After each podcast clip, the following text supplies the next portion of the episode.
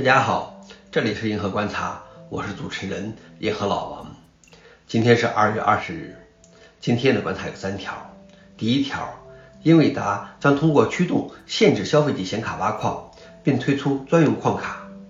第二条，比特币突破五万五千美元新高，总市值突破一万亿美元。第三条，由 Linux 和开源软件驱动的无人直升机将在火星上飞行。下面是第一条。英伟达将通过驱动限制消费级显卡挖矿，并推出专用矿卡。英伟达官方博客说，RTX 3060显卡的驱动将会检测以太坊挖矿算法，并通过限制哈希率的方式将挖矿效能减半，以确保 GeForce GPU 最终落到游戏玩家手中。而另一方面，将要推出的 CMP 产品线会砍掉视频输出，改良散热设计，降低核心电压。以更好的适应挖矿场景需求。另外，他们表示不会限制已经销售的 GPU 的性能。好好的新显卡用来挖矿不好吗？这才是挣钱的事情呀！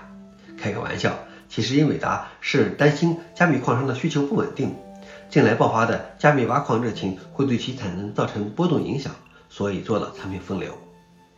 第二条是比特币突破五万五千美元新高，总市值突破一万亿美元。比特币价格在周五连续突破五万三、五万四、五万五美元清关口，二十四小时涨幅约三千五百美元，其市值史上首次达到了一万亿美元。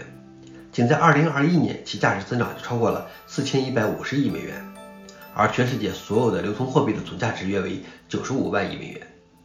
据说有人已经下车去买房了。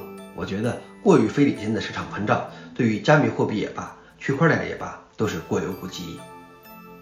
最后一条是由 Linux 和开源软件驱动的无人直升机将在火星上飞行。NASA 的毅力号火星车带有一架能够在火星上不足地球百分之一的稀薄大气环境中使用的无人机“机巧号”。如果一切顺利，它将成为有史以来第一架在另一个世界飞行的飞行器。机巧号结合使用了 Linux 和美国宇航局基于喷气推进实验室开源的 FPM 框架构建的程序，这也是 Linux 操作系统首次在火星上使用。事实上，机巧号纯粹是一个技术示范，它并不是为了支持毅力号火星车的任务，它的任务是要表明利用现成的商用硬件和开源软件在火星上飞行是可能的。这是开源的一大胜利。你现在也可以利用 Linux 和开源框架搭建你的火星车和无人机了。好了，以上就是今天的硬核观察，谢谢大家，我们明天见。